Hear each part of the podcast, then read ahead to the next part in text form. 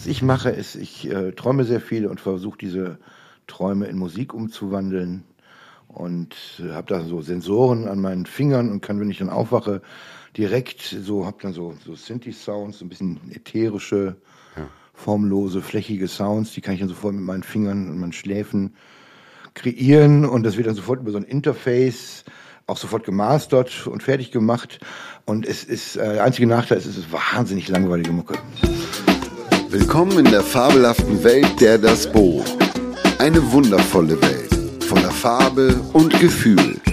So, herzlich willkommen bei der fabelhaften Welt der Das Bo. Ich habe Gäste bei mir in der Sendung, mit denen ich spreche, die aus meiner Welt kommen, die meine Welt bereichern und die meine Welt ausmachen. Und heute freue ich mich ganz besonders, dass ich äh, einen wundervollen und für mich einen der besten und interessantesten Musiker Deutschlands hier habe und vielleicht sogar Europa und der Welt. Ähm, es ist äh, Carsten Aerobik Meyer. Schön, dass du da bist. Hallo, das Bo. Und äh, ich habe hier noch eine Kleinigkeit vorbereitet, damit wir hier in Plauderlaune kommen. Ach, sehr gut. Und zwar habe ich hier nochmal zwei 10 Volt Batterien mitgebracht. Ja, fantastisch. So.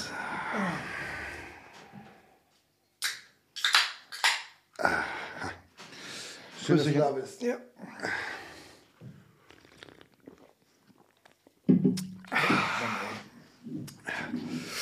Ja, Carsten. Ja, ich war kurz von dem Zeug runter. Ja, kurz. kurz. Ja, aber das ist ja beruflich. Also aber wenn man kurz darunter ist, einfach nur, damit man nicht vielleicht Gefahr läuft, dass man äh, davon süchtig ist, sondern dass man merkt, dass man auch ohne Nervosität Wochen ohne das Zeug verbringen kann. Wenn man dann das erste Mal so eine Dose aufmacht, dann ähm, öffnet man die Büchse des Büchse. Plörre, das ist unfassbar. Aber ich muss auch sagen, ich bin auch eigentlich bin ich dann eher Captain Morgan. Das ist schon ein Unterschied zu ah, okay. Captain Morgan und äh, Cola, die silbernen Dosen mit dem schönen Piraten drauf. Ja, also ich habe das immer früher als Partystarter, ne? Zwei so eine Batterien, schön ja. hinten rein und dann äh, ist der Energizer Bunny unterwegs und kann in die Party steppen. Das ist aber auch schon die, die fortgeschrittene Stufe. Die Stufe davor ist äh, Blech Prosecco. Das fand ich richtig gut, immer früher losgehen, auch zu Fuß Richtung Schanze und dann beim Kiosk sofort ein zwei Döschen Prosecco. Prosecco aus der Dose mit so einem metallischen Geschmack, der dieser Diese kleinen, dünnen, schmal, diese ja, genau. Paris Hilton. Ja, genau, ja, ja, ja, ja, auch sehr schön. Sehr schön zum Design. Ja, aber früher, also bei mir war es ja auf jeden Fall tatsächlich so, dass ich, äh, man ist ja immer auf so Buddelpartys eingeladen worden und ich hatte immer wenig Geld und habe mich dann immer vorher auf den Pegel gebracht, damit ich nichts mitbringen musste. Ich bin ja immer dann von draußen nach Hamburg reingefahren auf die Partys und habe mir dann immer so drei halbe Liter Bier geholt, ja. die ich dann auf der Fahrt äh, sozusagen getrunken habe. Bist dann, du selber gefahren dabei? Nee, mit der Bahn natürlich. So. Ich konnte ja noch nicht fahren oder durfte nicht. Da ist heute auch kein Alkohol mehr trinken in der Bahn, ne? Aktuell? Wegen nee, darf man gar nicht mehr, links so mehr. Nein, mit diesem, äh, mit dem Papptücher, äh, Papptüten drum. Das also, geht. Oder das ein Hut. Sieht. Ich habe jetzt mir so einen Hut wieder geholt, einfach damit ich in der U-Bahn saufen kann. Das ist so ein ganz hoher Hut. Ja, ja so, so ein, nee, die ist ein hoher Hut, aber so eine, so eine Baseball-Cup mit diesen beiden Getränkehalter, Dosenhaltern an der Seite und so zum Mund. Und damit das keiner sieht, was es ist, habe ich dann noch so eine Bibi Langstrumpf-Perücke drüber gepackt. So eine übergroße, so eine Karnevalsperücke. Und dann sehe ich aus wie so ein bisschen verrückter Wikinger. Aber man sieht nicht, dass du Alkohol man sieht nicht, dass ich saufe. Das ja, das ist wichtig. Gehen genau zwei Batterien rein in das, in das Tütchen. Ja, Carsten, ähm, wir haben uns ja, äh, ich habe dich als Musiker schon äh, sehr früh wahrgenommen und du bist ja auch in einem interessanten, speziellen Kontext hier in Hamburg äh, äh sozusagen tätig gewesen. Und äh, unser erstes Treffen oder das Treffen, was mich eigentlich ein bisschen davon abgehalten hat, äh, äh, dir näher zu kommen, da war ich mit Porky auf dem äh, Schulterblatt unterwegs. Porgy von Deichkind. Das kommt jetzt und, raus, so eine Geschichte. Äh, dann haben wir, äh, haben, haben wir dich irgendwo getroffen, ich glaube in der Daniela Bar. Ja. Und ähm, da habe ich Hallo gesagt und das Erste, was von dir kam, war, du hast Porgy aus dem Nichts eine Ohrfeige gehauen. Ja, das war eine Mode damals. Bin ich nicht stolz drauf. Ich muss sagen, ich habe unser erstes Treffen anders Erinnerung. Ich glaube, ja. dass uns Rocco Schamoni bekannt gemacht und wir waren in der Kippenberger äh, Retrospektiven oh, Ja, da warst du auch dabei, ja. 1998 äh, oder 99. Ja. Glaub, das, war, das war auch schön. Vor allem war es für mich geil, weil da ich sozusagen von war das die Hamburger Schule oder was was was war diese ganze Welt? Nee, ich meine halt Rocco Schamoni, äh, Studio Braun, die Ecke. Ja, ich war damals bei Palmingers äh, Geburtstag eingeladen, war deswegen in Hamburg. Das war so ein bisschen die die alte Generation und dann war das aber auch so die, ihr wart dann die junge Generation. Genau, wir waren die junge, deswegen für mich war es so, war es echt so eine, äh, so ein besonderer Moment, dass ich sozusagen mit euch in diese Ausstellung gehen konnte, weil ich bin noch nicht, war da noch nicht so kunstaffin, kam aus dem Hip-Hop, äh, ich sage ja auch immer, ich komme vom Scheißlabern eher als von der Musik. Und ähm, das war halt dann eben so eine, eine, eine andere Welt auf eine Art, die da für mich dann sozusagen geöffnet wurde und dann mit euch dahin zu gehen. Und ich ja, weiß ich war ja auch genauso, noch, ich war ja noch neuer als du. Also ich meine, du warst ja schon immerhin etabliert und äh, ich kam komplett neu dahin und dann nimmt mich Rocco Schamoni mit und dann kommt das Bo dazu. Das fand ich äh, beeindruckend. Allerdings am beeindruckendsten fand ich dann echt noch diese Kittenberger Ausstellung. Die war Ja. echt, echt irre. Ja, ich weiß noch, wir haben auch, glaube ich, einen im Tee gehabt. Ich habe noch ein Foto davon. Es gibt nämlich ein Bild, wo so ein Typ, der so in einer richtigen S-Kurve steht, Ja. mit der Unterhose fast über den Bauch gezogen Ja, ja, genau. und so einer Plauze. Und das Foto ist, wie ich davor stehe, meine Hose runtergezogen habe, oben ohne und die Unterhose hochgezogen, genau in derselben Form. Wir haben auch nur Quatsch gemacht. Zurück zu den Ohrfeigen. Die Mode mit den Ohrfeigen, es ist, es ist wirklich peinlich, weil Porky ist natürlich ein Tip-Top-Typ ohne äh, ähm, irgendwelche Einschränkungen. Und ich kann mir das nur so erklären, dass das eine, eine Idee war damals. Gab es die Techno-Disco Click, kann man sich Ja, ja. erinnern, am Nobistor. Und dann war das so, dass irgendeine Freund vor mir stand und meinte, knall mir mal eine. Und ich so, ich bin nicht bescheuert. Doch, man- sie muss mir irgendwie klarkommen. Und ich so, mache ich nicht. Und dann hat sie mir eine geknallt und daraufhin habe ich einen zurückgescheuert. Ja. Und dann waren wir beide so, das ist ja die beste Droge überhaupt. Das ist ja wie so... Hallo wachmäßig. Hallo wachmäßig, wie so, wie so, äh, ähm, äh, so Menthol-Schnupftabak oder sowas. So. Wow! Und dann haben wir das, sind wir über die Party gerannt. Ich weiß, dass Mense und, und Jakobus auch alle fleißig mitgemacht haben, haben uns gegenseitig Ohrfeigen gegeben, so als neuer Gag. Aber jetzt nicht brutal und auch nicht böse, Ja, sondern ja. einfach nur so ein Klaps. Nee, ich weiß nur, ich war entsetzt, weil wie gesagt, ich kam, war we- weder im Klick noch äh, hatte ich dich wirklich so richtig drauf, so als Person. Und Porgy äh, li- liegt mir sehr am Herzen. Und ich dachte, geil, ich kann so zwei geile Dudes miteinander bekannt machen. Und dann war es auf einmal so, okay, nee, doch nicht. Und Ja, dann war ich, wie gesagt, ich war so erschüttert, dass ich dann dachte, was ist das für ein Spinner, mit dem will ich auch nichts zu tun haben. Das kam nicht gut an. Ich kann mich daran erinnern, dass dann im Klick zum Beispiel kam dann irgendein so ein wichtiger äh, äh, Musiktyp mit so einem französischen DJ rein, der gerade gespielt hat und der und ich bin auf die Leute zugegangen und habe dem auch diesen französischen angeklickt, woraufhin sofort Tobavo war und äh, ja genau das ja das das äh, ähm, hat sich auch nicht lange gehalten. Das, Ja, das war, aber wie gesagt, das war sehr interessant und sehr nachhaltig. Und deswegen bin ich umso, freue ich mich umso mehr, dass wir jetzt hier zusammensitzen. Und nach dass all wir den Jahren uns wieder vertragen haben. vor allen Dingen viele musikalische Sachen schon zusammen gemacht haben. Ganz besonders, dass ich letztes Jahr bei deinem Neujahrskonzert in Berlin äh, dabei Aber sein die in durfte. diesem Jahr. Letztes Nee, Jahr davor ja auch. Genau, da war es ja live noch in Berlin. Dieses Ja. Jahr durften wir dann als Agentur halt äh, den Stream äh, mit dir machen. Das war auch auf jeden Fall das, der beste Start für dieses Jahr. Und ähm, ja, ich hatte auch schon, ich, ich war immer beim Chaos Computer Club. Das war ja auch immer, äh, da warst du, hast du auch einmal gespielt. Mhm. Das war eins der, der Das ersten war Auftritte, die ich je der gemacht habe. geilsten ich Dinger, kann mich nur daran erinnern, das war total nett und super sehr chaotisch und im Keller von CCH. Ja. Aber ich weiß, dass irgendwann um mich herum äh, ähm, 10 bis 15 Jungs standen von meinem Format, also Ja. mit der ganzen Wampe und dem Dings. Allerdings mit wirklich seit Jahren nicht mehr geschnittenen Haaren, alle richtig Kannst du es mal ein flusig. bisschen- Ja, flusig und, und bärtig und ähm, so richtige Computer-Nerds und die waren alle komplett befreit, standen da zum Teil mit nackten Oberkörpern Ja, und haben ja. um mich herumgetanzt. Aber es, ich, ich fand, Das es war so ein bisschen wie so siebte Klasse Klassenfahrt. Weil Ja, die haben ja auch so ja. Dance-Moves Ja. und so, also aber so ganz unbeholfen. Ich glaube, mittlerweile waren die alle richtig high auf Mate-Tee, weil die haben ja nur Mate getrunken Ja. die ganze Zeit. Und es war wirklich wie so eine siebte Klasse Klassenfahrt. Und abstrakte, also äh, das war eine der friedlichsten und angenehmsten Partys, die die je, die haben auch eine Function One da gehabt. Es war so High-End alles Nein, das waren technisch. alles, alles die feinsten Leute, die das da die Ja, ja, auf jeden Fall. gemacht haben, gebucht haben und das. Ähm, aber diese Crowd war auch super. Ich kann mich erinnern, dass unten links neben meinem Keyboard und meinem aufgebauten Kram saß einfach ein Typ, komplett in seiner eigenen Welt, Ja, ja. so richtig wie so ein Jesus-Freak Ja. und hat da mit so Dingern gebastelt. äh, einfach auf der Party, auf der Bühne nebenan. Und mir fehlte irgendeine USB-Connection, habe ich ihn gefragt. Der sprach kein Deutsch, Ja. also kein, kam aus dem Ausland und reagierte ganz komisch irgendwie, auch so richtig wie so ein, mit so einem Alien. Das war also eine sehr seltsame Kommunikation. Ich habe ihm immer versucht zu erklären mit dem ganzen Lärm, was ich da brauche. Und eine Viertelstunde später hat er mir das da zusammengelötet, hat mir so ein Kabel zusammengelötet gehabt. Und ja. Ähm, ja, das war toll. Fand ich auch total super. Also ich fand es auch wirklich, also erstmal diese, diese Welt an sich, also ich finde ja erstmal, finde ich ja diese äh, ähm, Chaos Computer Club Tage, die sind ja jetzt mittlerweile in Leipzig, glaube ich, ne?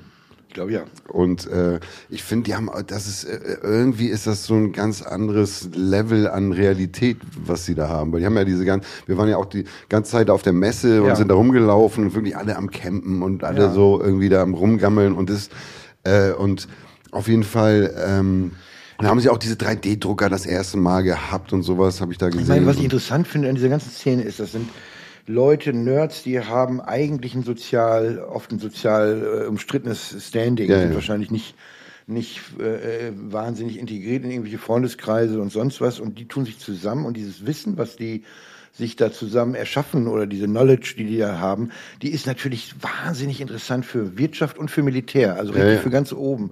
Ähm, und diese Community, die halten dieses Wissen so ein bisschen beisammen. Das ja, ja, so ein, ja. sind wie so Piraten das finde ich äh, total toll. Eigentlich. Ja, eigentlich ist es auch ein bisschen das Gewissen, finde ich, von diesem, von dieser genau. Entwicklung. So, ne? Die sind halt eben, ich fand auch krass, die haben ja immer dann zu jedem äh, ähm, zu jedem Jahr, wo sie das gemacht haben, haben sie immer eine Aktion sozusagen als Eröffnung zu der Messe gemacht. Und in einem Jahr haben sie dann von, von der von der Leyen von einem Foto den Fingerabdruck genommen, mhm. haben den irgendwie geprintet und umgesetzt und konnten damit dann was freischalten. Ernst? Ja, also die haben immer so eine heftigen Next Level abstrakten von der Online würde ich mal sagen. Sag mal, Digi, kann ich eine rauchen, wenn ich ja, klar. komme? Ja, kannst ja nicht Helmut Schmidt einladen, dann kann Aschenbecher auf den Tisch stellen. Das ist echt Dankeschön. Lord Extra. Ja, besser wäre nicht, ne? Aber, ja, nö, aber auf der anderen Seite auch. Ja, was Mutter, Mutter. Wir könnten eine einstweilige Verfügung gegen diesen Kinderladen da unten machen, dass die sagen, Kinder damit das. Okay. Ja, habe ich bis jetzt immer gute Erfahrungen mitgemacht, wenn Kinder, gerade Kinderlärm, lässt sich oft über Ordnungsamt. Gleich, gleich die Feuerwehr, Krankenwagen. Ja, sicher, die wussten das. Nee, easy. Ähm, wie gesagt, ich fand es eine, eine, also ich weiß auch, ich war auch richtig, richtig geil, stoned, richtig breit und hab's genossen, dich da zu sehen in Action und halt, wie gesagt, ich habe, ich kann ja auch leider nicht mich auf eine Sache oder auf Wie ging das dritte Lied, was ich gespielt habe an dem Abend, weißt du es noch? Ähm, das war, glaube ich, ähm, Wann strahlst du? Nee. Nee? Nee. Was war's? Weiß ich auch nicht mehr.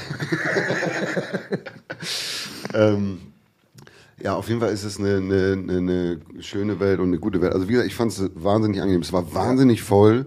Es war echt, eigentlich ist es ja auch irgendwie ein bisschen die, ja sozusagen die Speerspitze der aktuellen äh, Verschiebungen in den Internetbereich so, ne? Und ähm, ja, keine Ahnung. Ich finde ich, ich fand, ich finde auf jeden Fall. ich kann mich erinnern, der, die, da, die haben doch, die haben äh, ähm, aus 3D-Druckern wabbelige, weiche Gummischwänze gemacht. Das fand ich schon zum Beispiel eine super Idee.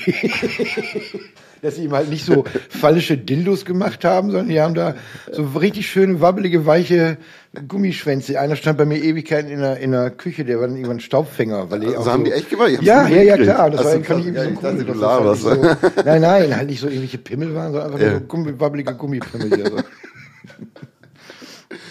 ähm, ja, du bist, äh, was ich schon am Anfang gesagt habe, ist auf jeden Fall einer der für mich äh, interessantesten Musiker, weil du halt ein, also ein, du bist ein begnadeter äh, Instrumentalist, Multi-Instrumentalist. Ach ja.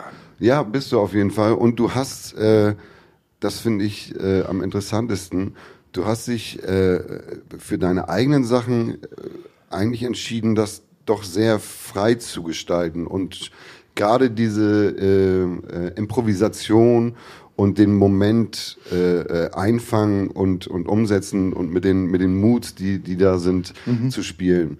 Wie hast, hast du dich da irgendwie irgendwann bewusst entschieden? Hast du gesagt, okay, ich kann das jetzt alles, das ist irgendwie, das reicht mir nicht, ich brauche irgendwie diesen äh, Kick des Improvisierten oder ist es, liegt dir das einfach oder wie? Ich habe den ersten Auftritt gemacht, ich habe damals in Münster in den 90ern 98 muss das gewesen sein, 97, 98 haben wir Partys gemacht, ich hier unten mein Kollege Rex Krämer und haben dafür so absurde Live Acts gebucht. Und an dem Abend von dieser Party war äh, gebucht ein, ähm, ein Mann, Vater mit Sohn mit, mit plattdeutschen Liedern.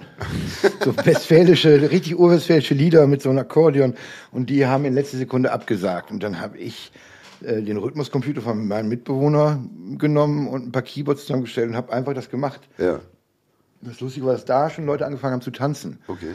Äh, was eigentlich so als total kranke so eine Punk-Performance gedacht war. Ja, ja. Und, ähm, und daraufhin habe ich das einfach gemacht. Dann hatte ich ja Platten auch draußen bei Deck 8 in Dortmund. Aber schon zu dem Zeitpunkt, wo das. ja, es fing so parallel an und das war alles wahnsinnig chaotisch. Ich war auf der Popcom auch und dann kam Fischmob und hatten von mir gehört und wollten mich mitnehmen Mhm. äh, als Vorprogramm.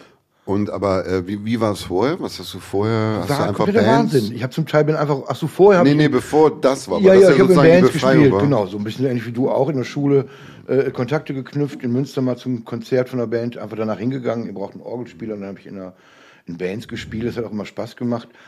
Und das war so in den 90ern, das war ja auch so diese Musik, die man dann als erstmal Platten aufgelegt und halt eben nicht so Haus oder amtliche Soul- und Funkmusik, sondern das war ja halt auch immer ein bisschen Udo Jürgens dabei oder so ja. Quatsch da Ja, so mit rein ja. reinbringen. Und äh, so hat sich das ergeben. Aber ich glaube, dass ich die ersten 15 Jahre keinen blassen Schimmer hatte von dem, was ich da auf der Bühne gemacht habe. Okay, aber mit, mit der Chaos My Aerobics Geschichte jetzt. Das meine ich so. Also ich- Wann hast du denn angefangen, überhaupt Instrumente zu spielen? Oder wie bist du, gab es in deinem Elternhaus Musik? Und, Es gab ein oder? Klavier im Elternhaus und dann hat irgendein Mitschüler hat den rosa-roten Panther ge- tüdüp, tüdüp Ja, ja, gespielt. ja. Und dann wollte ich es auch. Und dann habe ich meine Eltern richtig genervt, dass ich Klavierunterricht haben wollte. Ah, ich habe okay. keinen blassen Schimmer, warum, aber das war. Und deswegen habe ich, glaube ich, im Gegensatz zu allen anderen Klavierschülern aus der Zeit, spiele ich heute noch Klavier und. Mhm. übe sogar manchmal nach Noten noch, weil das für mich immer was war, was ich wollte und was Ja, ich können ja, wollte. ja. Und nicht äh, was, was meine Eltern wollten, damit ich irgendwelchen Idioten was vorspiele oder so. okay. Und es war, äh, und wie war es in, im Haushalt? Gab es da Musik? Haben, haben deine Eltern Musik gehört? Oder? Ja, aber auch nicht, äh, nicht exquisiten Geschmack oder das war auch nie wichtig. Also Ähm, das So übliche Radio nebenbei. Radio, Oldies, aber äh, Beatles oder so, aber nichts nix, äh, nix Wildes. Und ähm, keine Ahnung, es war, aber es war dann auch so in den 90ern, dass man die Platten von den Eltern, das ging ja so anhand, dann kam ja so eine Easy Listening Welle und das Mhm. ist ja dann für diese Zyniker in, die haben in Hamburg schon in diesen ganzen Stadtmagazinen saßen und so. Für die war das nichts, aber für uns war es total aufregend, hinten auf diesen Platten von den Großeltern auf einmal eine Hammond-Orgelnummer zu finden von Klaus Wunderlich, die einen Hip-Hop-Groove hatte. Das war Ja, total ja. irre. Ja, Und ja, genau, ja, dieses da kamen wir alle Sample, her, genau. Da kam ja so, ja, ja. Hip-Hop auch immer mehr diese ganzen Sachen dann auf mal zutage. Und ähm, das war das war die Schule, aus der man kam, aus möglich, genau wie heute auch mit Klamotten. Was bringt dir das, wenn du mit teuren Klamotten gut aussehen kannst? Du musst geil aussehen mit dem billigsten, ab, abwegigsten Scheiß. Das ist eigentlich immer die Idee. Und so war das bei den Platten auch. Ähm, ich muss nie nach Amerika fahren und eine Skullsnaps LP äh, kaufen oder finden, sondern ich will halt in Deutschland das den einen guten Groove auf dieser Schlagerplatte für zwei Euro mit Wim Tölke vorne drauf finden. Ja, das war das ist Ja. genau die Idee gewesen. Krass. Ja, auf jeden Fall. Und ähm, okay, und dann warst du in dem, genau, in dem Dunstkreis von Fishmob, DJ Kotze, mit dem hast du dann viel zu tun gehabt? ja, Gew- klar. zusammen gewohnt, genau.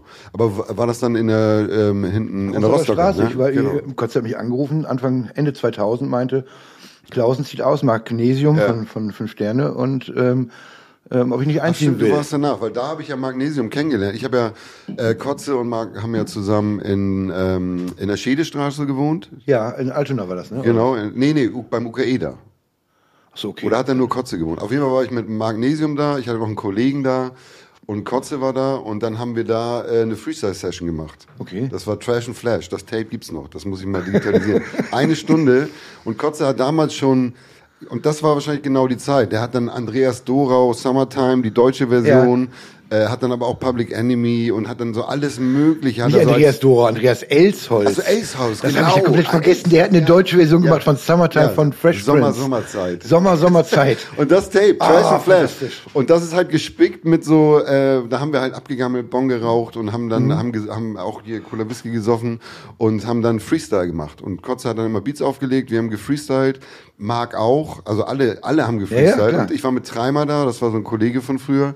Und ähm, den kannte ich auch noch nicht so gut, aber der war irgendwie dabei und dann haben wir uns da äh, Freestyle-mäßig, haben wir, da gibt's auch, auf dem Alles muss raus äh, äh, Sampler, da haben wir mit fünf Sterne mal so ein ähm, alles so Sessions, die wir bei Tobi im Penthouse oben gemacht haben oder Live-Performances von Schund, wo wir halt diese Kittel hatten und, und ganz abstrakt performt haben. Das haben wir alles mal so ja, als Sampler rausgebracht.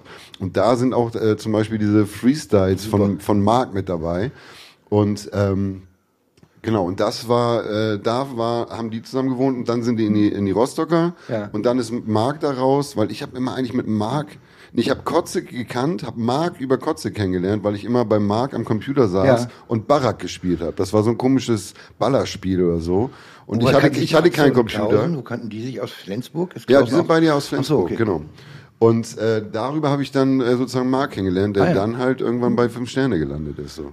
Ja, ja, genau. Ach so, Und du warst daher. sozusagen der Nachfolger von Marc in dieser WG. Ja, ich kam ja erst später dazu. Also was bei mir eingeschlagen hat damals waren, ich, ich, äh, ich kannte Tobi und das Bo schon, dieses äh, Augsburger Puppenkistenvideo Ja, ja. mit Morgen, Morgen die Bombe hoch, war ein ja.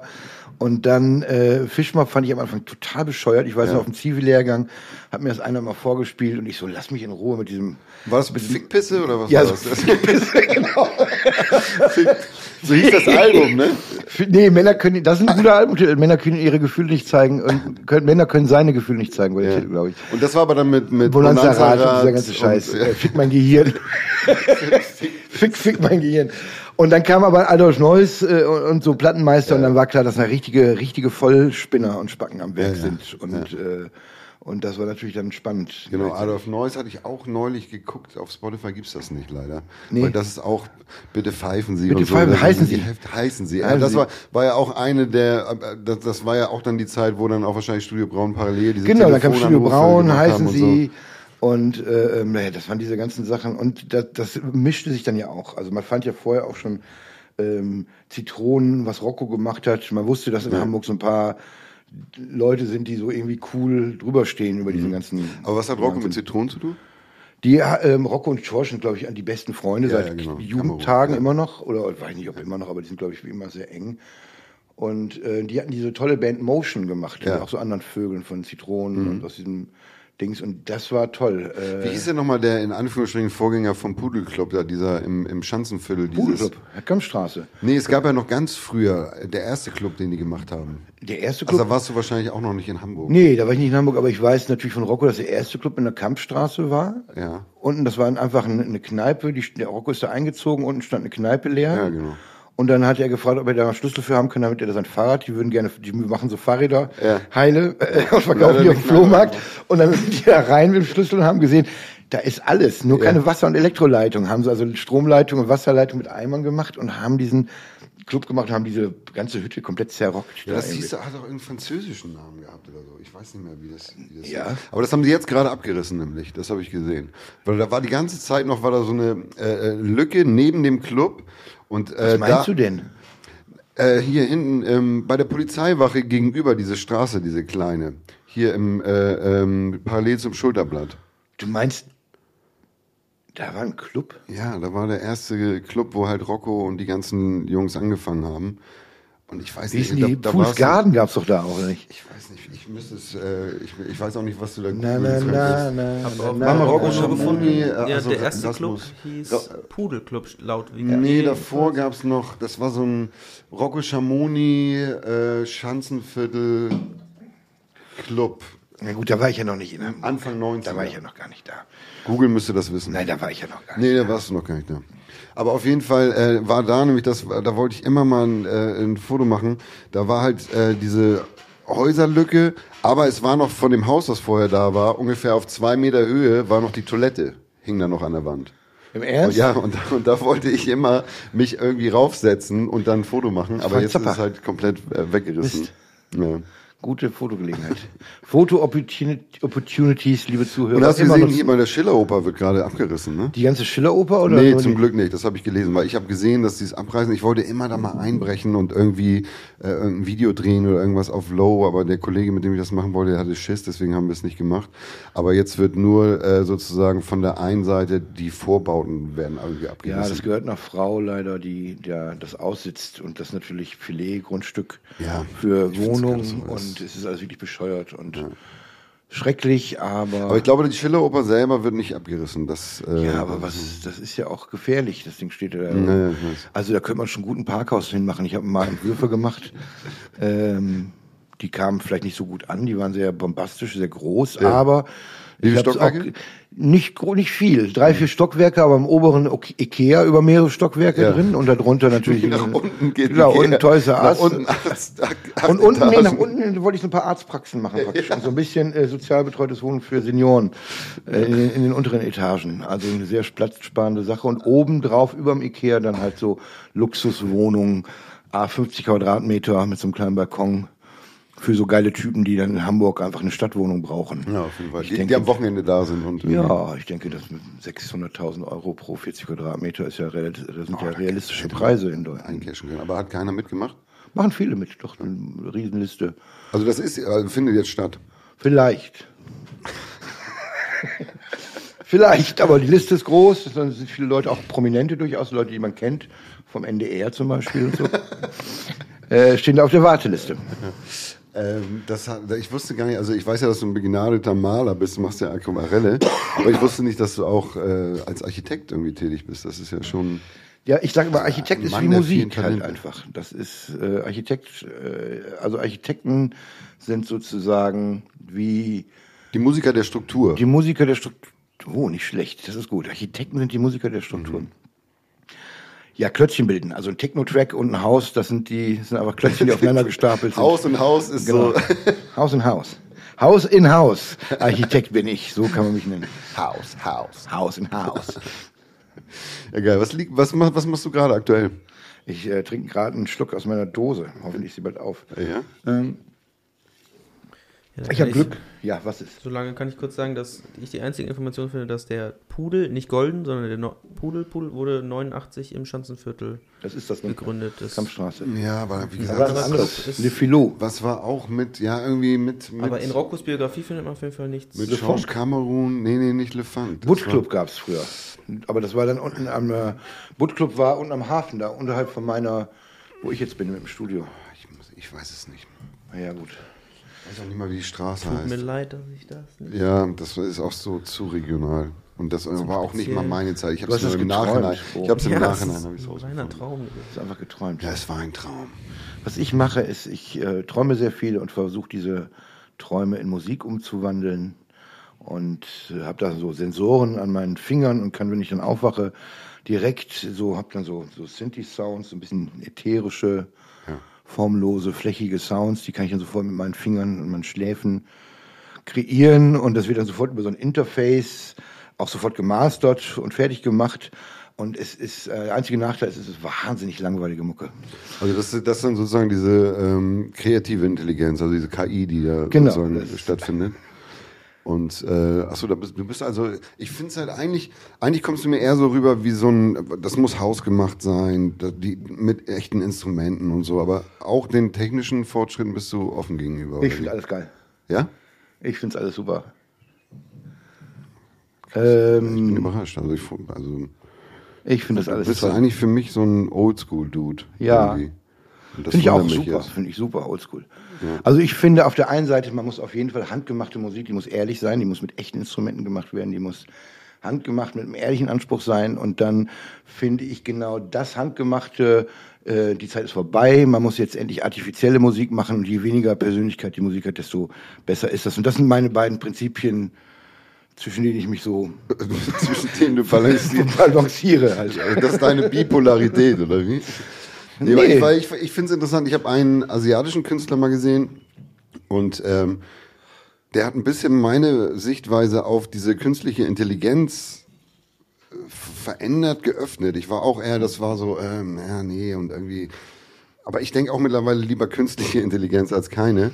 Aber der Typ ist halt so, die zukünftige künstliche Intelligenz wird sich ja aus den Informationen äh, äh, sozusagen den, den Blick auf die Welt, wenn man das so nennen darf, ähm, generieren, die im Netz sind. Das heißt, wenn es nur Filme gibt, wo Mensch gegen äh, künstliche Intelligenz kämpft oder wo die künstliche Intelligenz äh, irgendwie die Menschen in Gefahr bringt, dann sind das die Nullen und Einsen, die die zukünftige künstliche Intelligenz Ja. haben wird. Und der Künstler hat gesagt, ich möchte zu diesen ganzen dystopischen Ansätzen, was das Ja. angeht, möchte ich eine, eine äh, sozusagen verschmolzene, positive, mit, mit Liebe kooperative, austauschende äh, Information ins Internet einspeisen, damit das auch ein Teil der Information ist, die die künstliche Intelligenz in der Zukunft Ja, haben wird. Und das finde ich einen wahnsinnig krassen, also klar auch künstlerisch, aber ja, es ist, die werden ja nicht sagen irgendwie, ich habe die und die Erfahrung gemacht, deswegen fühle ich mich jetzt so oder ich weiß auch nicht warum, sondern die werden die Inform einfach auf datenbasierende Entscheidungen fällen. Ich glaube, dass da auch die ganze, die ganze gesamte Knackpunkt sein wird. Ähm, man merkt, wie viel, also ich habe heute ein, auch ein Interview, ein schriftliches Interview gemacht zum Thema Bert Bacharach, da hat mich jemand gefragt. Und äh, ähm, dann ist mir eingefallen, dass was Bert Bacharach macht, und das gilt ja eigentlich für jeden Songwriter oder auch egal welche Musik, also man macht als Musiker, äh, macht man die handwerkliche Arbeit, ist es eigentlich ein Gefäß für Gefühle zu machen. Ist so ein Bild, was mir heute in den Kopf gekommen ist. Also, äh, ich also ein Lied ist sozusagen Genau, ein, wie eine Vase vielleicht oder sowas oder, ein- oder eine Box. Und wie diese Box konstruiert ist, das hängt von den handwerklichen Fähigkeiten, der Erfahrung ab. Und das ist vielleicht das, was man bewundern kann. Und das Gefühl, was transportiert wird, ist natürlich viel mehr, das dann der Vortrag oder auch der Text oder auch das gesamte Zusammenwirken und dieses. Ähm, und ich glaube, dieses, ähm, ähm, dieses Extra, nämlich diese Gefühle da reinzukriegen, dass Leute anspricht, das ist ja, hat ja auch meistens gar nicht so viel mit dem handwerklichen Können zu tun. Also wenn jemand einfach zu einer schlecht gestimmten Gitarre sein Herz singt, Ja. aussingt, dann erreicht das ja Leute. Ja, ja. Und das kommt ja sowas, findet man ja auch immer mal wieder in Charts, so total einfache, simple Sachen, die, die einfach anrühren. Und ähm, ich glaube, dass das äh, ähm, eine Sache ist, die wird KI schwer fallen. Ich, Also du meinst, es ist dann sozusagen, das Gefäß wird von dem Künstler äh, äh, ähm, sozusagen in, ins Spiel gebracht und der, der Empfänger in dem Sinne füllt dann dieses, äh, die, dieses Gefäß mit seinen eigenen äh, Erfahrungen, Erlebnissen. Ja, aber auch sowas wie ein Text in der Musik. Also diese Mischung, dieses, also ich kann als, ich glaube, was eine KI kann, Soundtrack-Musik zum Beispiel sehr gut machen. Ich glaube, das macht total Sinn. Ähm, es ist schrecklich für alle Musiker, die die Filmmusik machen, äh, mich eingeschlossen. Ähm, aber es wird, macht für alle Sinn, weil es, die müssen keine GEMA mehr für Künstler rauslassen und bestimmte Moods und bei also bestimmten Filmmusiken, von, dass es generiert künstlich. das kann man richtig das- generieren. Das ist total easy. Ja, aber das ich kann glaub, man also mit ich glaube nicht, dass irgendeine KI in dem Maße, wie du für den Tatortreiniger äh, den Soundtrack und auch eigentlich das, die, du hast für mich auf jeden Fall was, was da, was das angeht, hast du auf jeden Fall auch diesen Character äh, äh, Shotty hast du auch mit definiert auf eine Art durch die Musik. Also für mich. Ja, aber das ist natürlich, ein- das habe ich auch jetzt erst gelernt, wo ich andere Jobs gemacht habe im Film- und Soundtrack-Bereich. Das ist ein totaler, ähm, das ist ein total was Edles gewesen, oder das ist dieser Tatortreiniger. Ja. Erstens, dadurch, dass Arne, der Regisseur, auch mit dabei saß, dass wir zusammen Mhm. überlegt haben, was passt am besten, dass sich für jede Folge es eine eigene musikalische Identität gab. Mhm. Ähm, und die meiste Fernsehmusik, die man hört, äh, die wirklich einfach nur dazu da ist, dass, und vor allen Dingen auch mittlerweile echt auch immer stumpfer wird, einfach nur dafür da ist, das zu signalisieren, was der Zuschauer, wenn er nicht zuhört, sich vielleicht nicht denken kann. Nämlich der Typ da ist gefährlich, der Typ ist aber auch gefährlich. Oh, und der, der könnte auch gefährlich sein. Das kann ja echt eine KI. Also den Scheiß da. Du meinst so, da gibt's dann bei Logic in der Loop-Dings gibt's da ein heiter, düster, äh, gefährlich, äh, Ja, natürlich. Und, Und kann dann- vorher noch dazu meine, meine äh, Lieblings-Soundtracks, die mir gefallen haben, vier von Fargo und das von, Ja, okay. von Kill Bill und so, das kann ich da alles reintun und dann macht er mir sowas.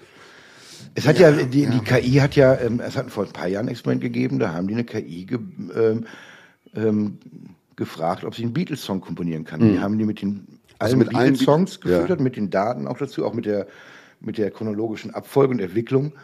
Und haben dann gesagt, äh, drei Beatles-Songs, einen von 62, eins von 67 und einen von 69. Und das ist äh, erstaunlich gewesen mit Gesang und Text.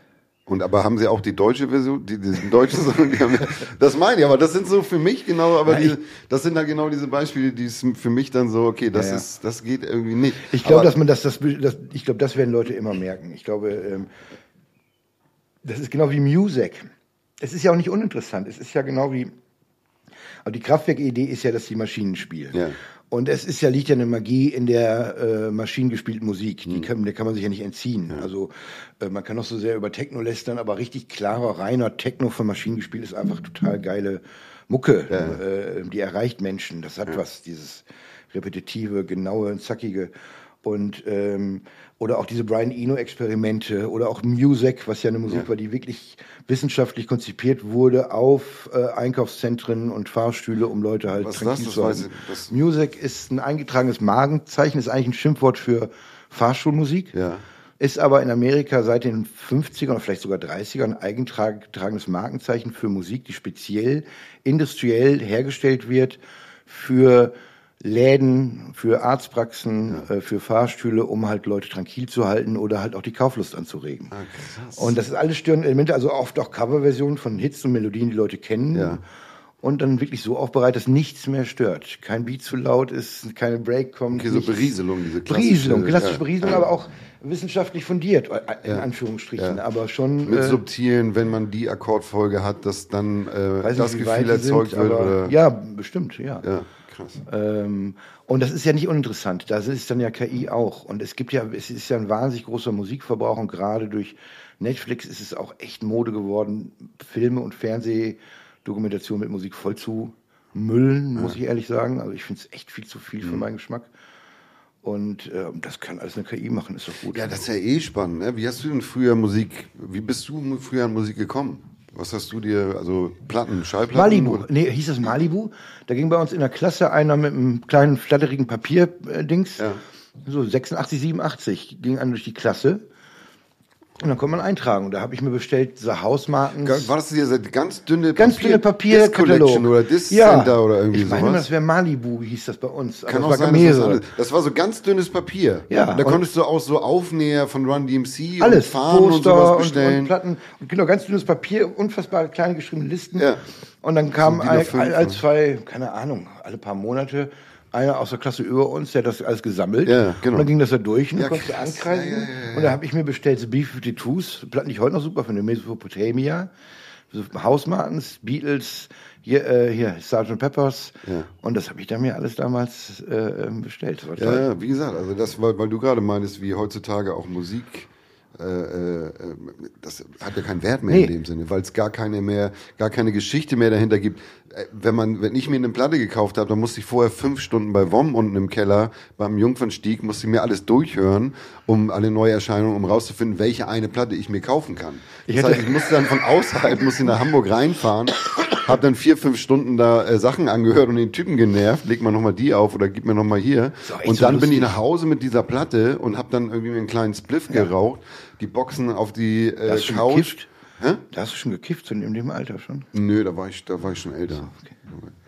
Ich weiß nicht, ich muss gerade dran denken, meine erste, wollte ich sagen, ich war mit zehn Jahren, war mein großes erstes Lieblingslied, so auf was so an Pop-Hits im Radio war, You Can't Hurry Love von Phil Collins. Ah, okay. Ja, mein erstes Geld, was ich für Musik ausgegeben habe, war für das zweite Album von Modern Talking auf Kassette. Ja, sehr gut, auch gut. So. Und das Und war ich weiß, ne? ich, genau, ich hätte, das kostete 16 Mark, die Schallplatte, und das war auch jetzt nicht irgendwie die Phil Collins Platte, sondern das war ähm, ähm, Highlife, die Hits ähm, früher 83 oder Mhm. Ja. so und dann ähm, und mein Vater hat mir den Tipp gegeben, ich weiß nicht, ich bin zu Real gefahren, habe das echt gesucht und mein Vater meinte zu mir als Tipp einfach nur, komm nicht mit einer anderen Platte wieder als die, die du dir vorher ausgesucht Ja, hast. Ja, aber das, wie gesagt, bei mir ist auch im, zu Hause, bei meinen Eltern, die haben auch kein oder kaum auch nur Radium gehört und so. Ja. Es gab da irgendwie ein paar Schallplatten. Meine Mutter hatte äh, von Peter Maffay Tabaluga, das ist das süß. Album. Dann gab es, ähm, sie fand Don Johnson so geil und hat dann halt das Album von Don Johnson gehabt mit Tell It Like It Is. Like it is. Super Song. Und dann gab's da noch halt die Melodien für Millionen von 1985. Ah, Ja, gut. Und da war zum Beispiel auch äh, You're My Heart, You're My Soul drauf von Modern Ja, Talking. super Song. Was ich dann ja mit Dumm, aber schlau in dem Sinne, den Song, wo ich den, wo ich das gecovert habe, oder nicht gecovert habe, aber wo ich das verarbeitet habe. Und das ist für mich auch ein, deswegen, das ist für mich bewusst eine, eine sozusagen eine Entscheidung gewesen, dass ich das mache, weil man kann es ja irgendwie bewerten, wie auch immer. Ne? Viele haben ja auch irgendwie, oh, das ist mir unangenehm, dass ich das früher gehört habe. Aber ich habe ganz bewusst mit dem musikalischen Einfluss, den ich damals hatte, habe ich dann äh, sozusagen den Kreis geschlossen, indem ich das verarbeitet habe. Ich bin richtig froh, dass diese Bewertungsscheiße vorbei ist. Äh, Das ist die Generation über uns. Das sind die Leute, die dann für die Specs geschrieben Ja. haben, an die wir auch, du auch, das weiß ich, immer wieder geraten sind, auch in den ganzen Ja. Jahren. Diese komischen Bewahrer, Gralshüter des guten Geschmacks, des Kanons Ja. und die sich wirklich was darauf einbilden, zu entscheiden, was gut ist und was schlecht ist. Und ähm, Ja, aber es gab ja damals Ich auch eben das nur, richtig das war ja das Abstrakte, dass es diese Instanz halt nur gab. Ne? Man kam nicht an andere Musik oder man konnte, man, entweder hat man seinen eigenen Freundeskreis gehabt und dann hatte irgendjemand ne, ein Album oder irgendwie dir was überspielt auf Kassette und du konntest dir das mitnehmen. Sonst war es ja nur äh, Zeitung oder irgendwie Radio. Ja, die haben wegen mir, also ich musste, ich habe der Specs auch viel äh, Musikentdeckung zu verdanken, so ist es nicht. Ja, ja. Die, die ging, bei mir gab es, es gab eine einzige Specs-Ausgabe in frühen 90ern in Saarbeck am Coop, in diesem äh, 7000 Seelendorf, aus dem ich komme, und die war direkt für mich. Aber dieser Habitus, wenn man es jetzt so liest und auch jetzt bei den Leuten, die dann halt dieses Alter haben, immer noch beobachtet, dieses, das ist für die halt wahnsinnig wichtig, einen guten Musikgeschmack zu haben. Und ich, für mich war das in meinen Anfang 20ern auch. Und dann habe ich irgendwann gemerkt, das ist ja totaler Quatsch. Ja. Das bringt ja überhaupt gar nichts. Also es ist natürlich toll, tolle Musik zu kennen. Und ich mag auch immer Nerds, die gerade in unbekannten Sachen irgendwelche Sachen zutage fördern. Mhm. Aus äh, irgendwelche Musik, 60er Jahre Musik aus Algerien Ja, oder ja, so ja. Wahnsinn. Das Ja, ist gibt's alles ja die geilsten Sachen. total toll. Ja, ja. Ähm, aber so diesen Kanon und dieser ganze Bob Dylan, Bruce Springsteen Scheiß und lasst mich doch endlich in Ruhe. ja, wie gesagt, ich finde auch, Nicht mal, dass die Musik doof ist. Ich liebe ja die Beatles, wie gesagt, und ganz viel Musik aus den 60ern und 70ern. Aber dieses ganze behäbige Meisterwerke, die 200 besten Platten der letzten Ja, 50 ja. Jahre, leck mich am Arsch, Ja. Alter. Aber wie gesagt, es ist äh, heute ist ja, äh, wie gesagt, es ist ja Fluch und Segen. Es ist mit allem ja so, ne? Also du kannst heute ja jede Musik in welchem Ausmaß auch immer entdecken und, Nur und, Segen. und finden. Kein Fluch dabei. Ja, ja, nur so, Segen. ne? Aber es ist natürlich auch, das meine ich nur, dieses ähm, beliebige, schnelle, dieses, ne, also früher hat man ja das Album gekauft und hat sich das Album durchgehört. Heute gibt's ja, dieser, dieser Einfluss von den äh, äh, Musikplattformen ist ja fast so, dass ein Album eigentlich irrelevant ist. Du hast halt, ein, bringst zehn Tracks raus und dann äh, sind alle, sind Je nachdem, fünf- mach halt längere Tracks. Ich habe das Gefühl, wenn ich die jungen naja, aber Leute, das meine ich ja. Andersrum ist ja der Einfluss, dass die Tracks kürzer werden, weil halt diese Aufmerksamkeitsspanne. ja, in, in bestimmten Musikrichtungen, aber woanders werden sie auch wieder länger. Ne, Ich habe das Gefühl, ja, wenn ich die jungen Leute, die, die ich treffe, und die sind alle sehr unterschiedlich, ich habe das Gefühl, dass die alle einen viel besseren Musikgeschmack in Anführungsstrichen haben oder eine viel breitere Bandbreite haben. Ja, ja. Ah, eine viel größere Ja. Bandbreite haben als wir zu der Zeit. Und ich äh, kenne das auch noch. Ich musste auch mit 17, 18 zu irgendwelchen Leuten, die zwei, drei Jahre älter waren als Mhm. ich. Und da wurde immer ein wahnsinniges Brimborium rausgemacht aus diesen ganzen Platten äh, äh, und ein scheiß Geheimnis und so viel Eitelkeit und Ego, dass ich froh bin, dass jeder, der sich für irgendeinen obskuren Scheiß interessiert, sofort im Internet checken kann. Ja, ja, auf ist. jeden Fall. Also für mich war es ja auch so, ich habe ja auch nicht wirklich einer bestimmten Gruppe in meinem Werdegang angehört, sondern habe immer in allen Ecken verschiedene äh, Leute gehabt, die ich interessant oder spannend fand. Und ich glaube aber, sobald man in einer bestimmten Gruppe ist, gibt's dann eben ja auch diese Hierarchien so, ne? Ich musste gerade Also an Martin. Martin, Martin Stieber denken. äh, äh, ähm, und dann gibt's noch in Heidelberg auch Dirk Mantei, oder ist, glaube ich, euer Mannheim. Das ist eine Hauslegende. Ja. Mit Mufti zusammen haben die Milk Club gemacht und äh, in den späten, frühen, späten 90ern die ersten Haustypen. Ja. Und das war alles Heidelberg und die kannten sich und dann war ich, saß ich mit Martin Stieber und Dirk äh, D-Man zusammen und dann ging es darum, wie die in den 90ern, Martin war auch halt total offen, ist da hingegangen, hat gesagt, lass mal Beats machen. Und dann haben die zusammen da Musik gemacht und rumgeflasht. Und dann standen Torch und Boulevard Boo. und, der, der gesagt, und dann haben die mir einen Stare-Down haben die gemacht mit mir. Was? haben die einen Stare-Down gemacht. Standen die da einfach Boulevard Boo und Torch und haben einen Stare-Down gemacht. Das geht nicht, ne? Macht man nicht. nee, weil äh, Stieber hat mit dem Techno-Typen Musik gemacht. Das ja, ging nicht. Ja, Und, ja, äh, aber das war ne? Man hat sich, damals war man sozusagen, also ich bin dann irgendwann von Hamburg aufs Dorf gezogen und da war es dann halt, äh, weil es halt so klein war, da gab es dann einen, Lockstädter Hof hieß das, da gab es dann einen Club, da lief dann eine halbe, dreiviertel Stunde, lief dann Independent-Mucke, dann eine halbe, dreiviertel Stunde irgendwie Hip-Hop-Mucke oder irgendwas. Klar. Also da hat so jeder sein Ding, aber es war dann auch so, dass dann tatsächlich äh, wenn deine Musik lief, bist du auf den Dancefloor gegangen, hast abgedanced und wenn der andere lief, bist du dann weggegangen und dann waren die, waren die anderen Dudes. Ja, aber es ging ja los, dann dass so, man ne? schon damals Das war Nee, aber was ich, worauf ich hinaus wollte, äh, dadurch, dass es halt so klein war, auch auf den Partys war es dann so, man kannte sich, jeder hat seine Vorlieben gehabt, aber man hat auch alles mitgekriegt. Aber in den größeren Städten oder in den Gruppen, wo man sich sozusagen Ja, klar. in sich zurückziehen Ja, konnte, da war dann das, was du meintest mit diesem, ja hier und das ist das Ding und das musst du haben, was hast du Gab es so auf dem Dorf das auch, äh, aber ich kann mich erinnern, dass ähm, ich bin bis heute riesengroßer Black Sabbath-Fan, weil ich saß da mit kariertem Hemd und Seitenscheitel Ja. und meinen Beatles-Platten neben mir saß der Metal-Typ mit Kutte und dann wurde im Kunstunterricht sollen wir unsere Plattencover mitbringen. Und er Ja. hat die gesamte Iron Maiden dahingestellt. Ja. Wer du? Nee, er natürlich. Ja, ja, ja, ich ja. nicht. Ich Ja, keine. Ahnung. Hausmanns war ja nicht so toll vom Cover her. Äh, und dann stand ich davor und dann haben wir uns direkt angefreundet, haben Tapes getauscht. Und äh, oder ich weiß auch, dass ich äh, im, bei beinahe aufs Maul hätte, weil ich hatte damals dann irgendwie einen rosa Pullover an.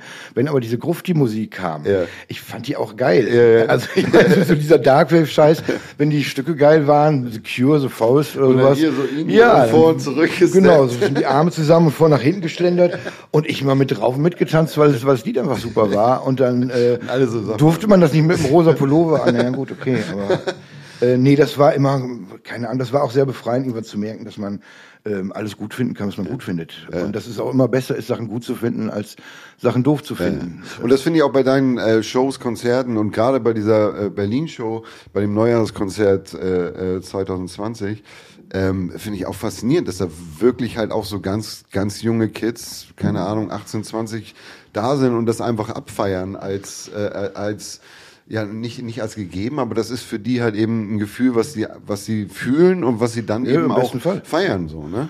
Ja, und das ist- eben nicht dieses, ja, das ist ja, ja der Ca- Carsten Aerobik, der ist ja so und so und so, sondern okay, das, der hat äh, das Ding und das Ding. Natürlich hast du auch ein paar, ein paar Songs wie meinetwegen Urlaub in Italien oder Easy Mobisi, die halt eben auch durch Generationen bin, äh, äh, vielleicht einen Skurrilitätsfaktor haben. Aber wenn sie dann bei deiner Veranstaltung sind und deinen Aufbau sehen und du dann da halt Jams und geile Loops baust und dazu live spielst, das ist natürlich eine Wahrhaftigkeit und eine, eine, eine Realität, die halt eben äh, wahrnehmbar ist. Und das merken die auch, dass du nicht einfach auf Play drückst und da irgendwas abläuft, sondern dass da was passiert, dass du interagierst, auf den Moment eingehst oder dein äh, neueres Freestyle, der war auch legendär, wo du dann halt eben, ah, Silvester ist vorbei, äh, jetzt ist das neue Jahr, das, wir feiern den ersten Tag des Jahres, nicht, dass das Jahr Mann, habe vorbei ich mich ist. 2020 geirrt. Alter, habe ich mich geirrt.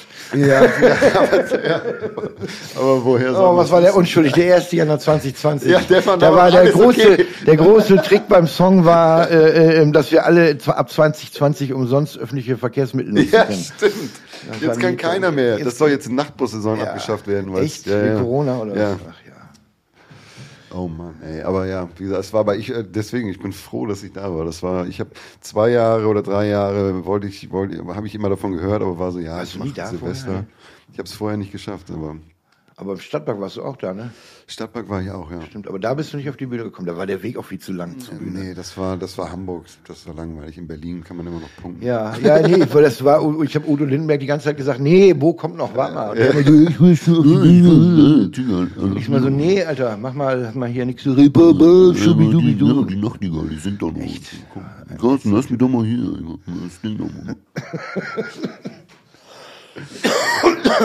Ich bin ja eigentlich bei Gu- Gunter Gabriel jetzt, aber ich kann es auch noch nicht mehr. Ja, manchmal kommt er, manchmal. Gunter Gabriel. Ich, ich fahre hier schon, seit- ich fahre hier schon seit, seit Jahren, fahre ich hier schon durch Deu- Deutschland guck mir das an. Ich habe immer meine Gitarre dabei. Ich schaue dem deutschen Volk einfach mal so auf die Schnauze und das singe ich dann, ob es da den, den Oberen, den Studierten passt oder nicht. Ich singe einfach genau das, was das deutsche Volk sich da gerade denkt. Gott. Ja, also war sehr unsympathisch. Ich habe meine Freundin schon mal zu Weißglut getrieben, weil ich die ganze Woche nicht mehr, nicht mehr von Gunter Gabriel runtergekommen bin. Irgendwie so. Ich maloche schon seit Jahren hier für den Betrieb und wollte nur mal sagen, ey Boss, ich hab dich lieb. Wow, Gunter Gabriel. Er ist ja der ähm, Johnny Cash Deutschland. Ich bin der deutsche Johnny Cash, das habe ich ihm auch gesagt. Da bin ich hingefahren Amerika, da bin ich auf seinen Dings gelaufen, seine Ranch gelaufen. Er so, was ist da? Ja, da kommt er mit dem Hubschrauber an und so, wer bist du denn? Ich so, ich bin der deutsche Cash. Mir nennen sie zu Hause den deutschen Johnny Cash. Da hat er geguckt und hat mir erstmal einen Whisky ausgetan.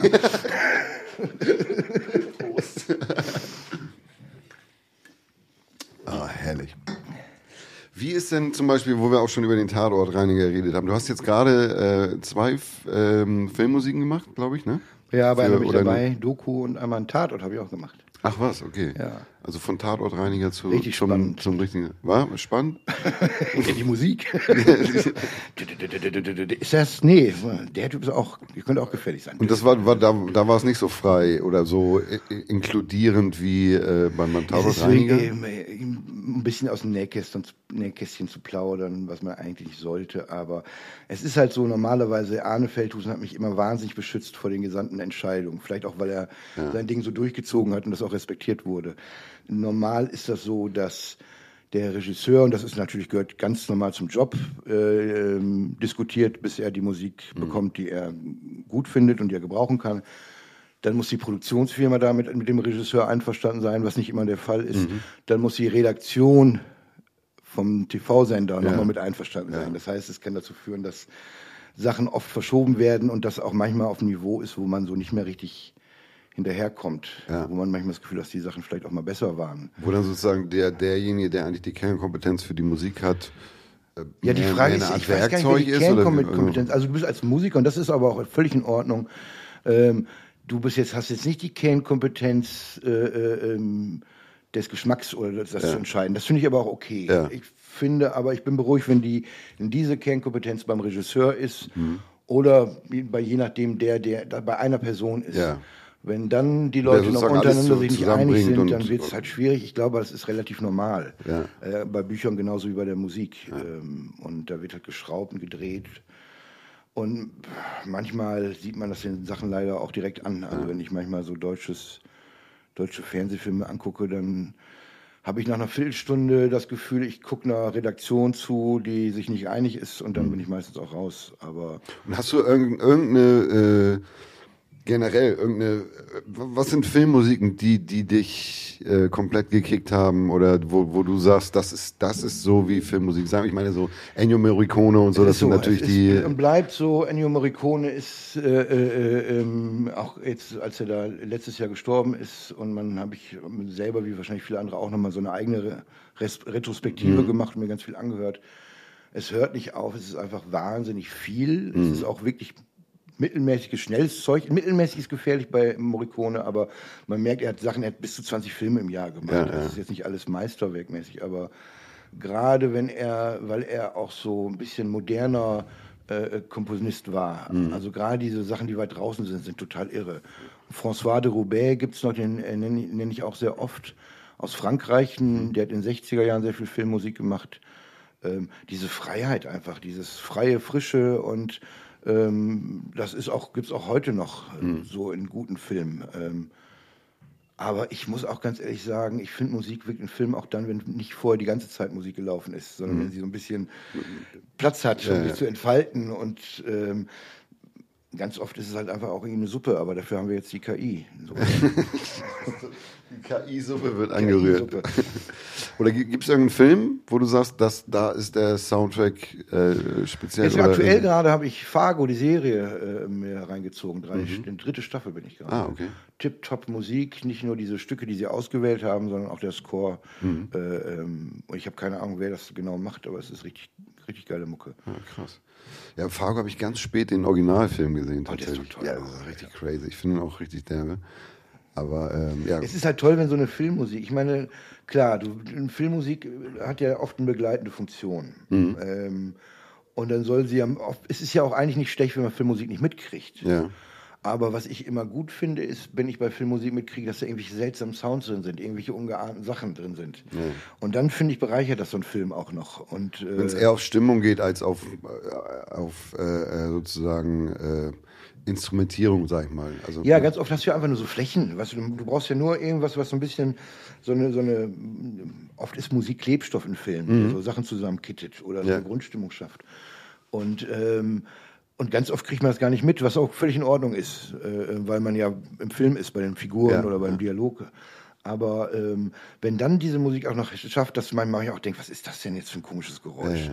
Bei The Crown, dieser Serie über die englische Königin, da war immer so ein Mönchschor, der kam so Okay, ganz komisch ja. rein. Wie so ein Sample wahrscheinlich. Und solche Sachen, das reizt einen. Das ist schon toll, wenn, das, wenn man sowas finden Ja, oder klassisch natürlich der weiße Hai, ne? Diese, Das ist geil. Dieser, äh, dieser musikal, eigentlich ja, eigentlich ist ja nur Zwei ein, Töne. ein, ja, zwei Töne, Zwei ne? Töne. Zwei Töne. So die Szene in, in neuneinhalb Wochen mit Mickey Rourke und Kim Basinger, wo die ja so spazieren gehen auf dem, auf dem Steg und dann kommt so ein kleiner Junge, so ein Achtjähriger.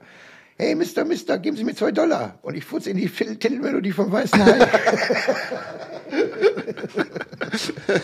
Habe ich aber, habe ich nie auch gesehen. Hat er das gemacht? Nee, hat er Ja, keine ja, zwei Dollar gehabt.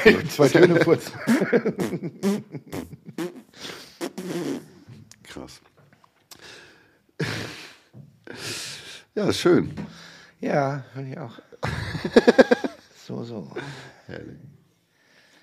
Wie viel- Was haben wir auf dem Zettel? 55 sind wir jetzt. 55, das ist doch Wie geil. spät ist es denn? Äh, fünf vor halb acht. Fünf vor Hey, halb da acht. muss ich meine Freundin abholen jetzt. Ja, dann würde ich sagen, das ist doch der beste Grund, um äh, ein Ende zu finden. Ja, hat mir Spaß gemacht. Vielen Schön, Dank. dass du da warst. Vielen Dank auf Gerne. jeden Fall. Und ähm, das war die fabelhafte Welt der das Bo und ein fabelhafter Gast. Ähm, bis Das war bald. auf die Sendung. Ja, auf jeden Fall. Alles Gute. Bis bald. Tschüss.